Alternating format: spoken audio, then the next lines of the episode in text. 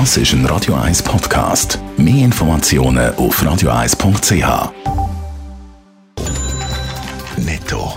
Das Radio 1 Wirtschaftsmagazin für Konsumentinnen und Konsumenten wird Ihnen präsentiert von Blaser Greinicher.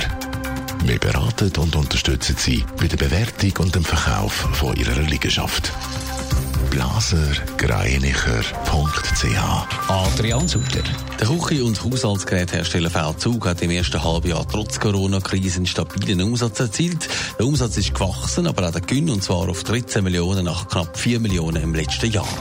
Homeoffice wird auch nach der Corona-Pandemie im Trend bleiben. Die Firma Wüstpartner hat im Juni 500 Firmen befragt. Dort haben die Hälfte angegeben, dass sie auch weiterhin das Homeoffice ermöglichen. Bei 90 Prozent der Firmen ist das vor der Pandemie gar nicht möglich gewesen.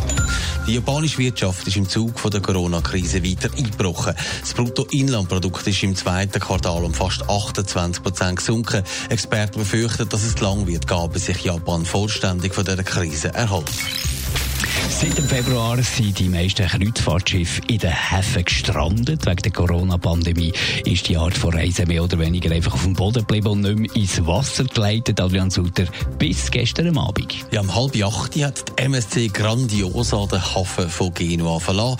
Es ist das erste Kreuzfahrtschiff, das wieder auf dem Mittelmeer unterwegs ist. Mit zweieinhalbtausend Leuten an Bord geht die Reise zuerst einmal auf Rom und dann unter anderem weiter auf Malta. Normalerweise hätte das Schiff eigentlich Platz für 6000 Personen. Zum Abstand halten sind es jetzt also eine gute Hälfte. Andere Kreuzfahrtunternehmen warten noch, bis sie die Leine loslösen. Viele werden erst im September wieder loslegen. Aber immer noch gewisse Einschränkungen gibt es auf dem Schiff. Ja, da gibt es äh, einen Haufen. Wahrscheinlich mehr als vielen lieb ist. Das Buffet, das fällt natürlich aus. Das Grossartige, gut, das werden die meisten einfach kraften. Es wird nämlich in dieser Zeit bedient. Aber es gibt zum Beispiel Schutzmaskenpflicht. Und bevor es aufs Schiff gegangen ist, sind alle noch ähm, getestet worden, ob sie auch sauber sind, respektive kein Covid haben.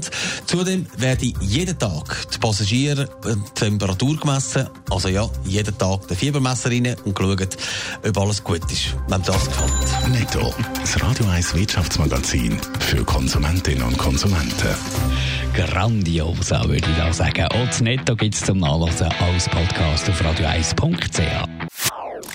Das ist ein Radio 1 Podcast. Mehr Informationen auf radio1.ch.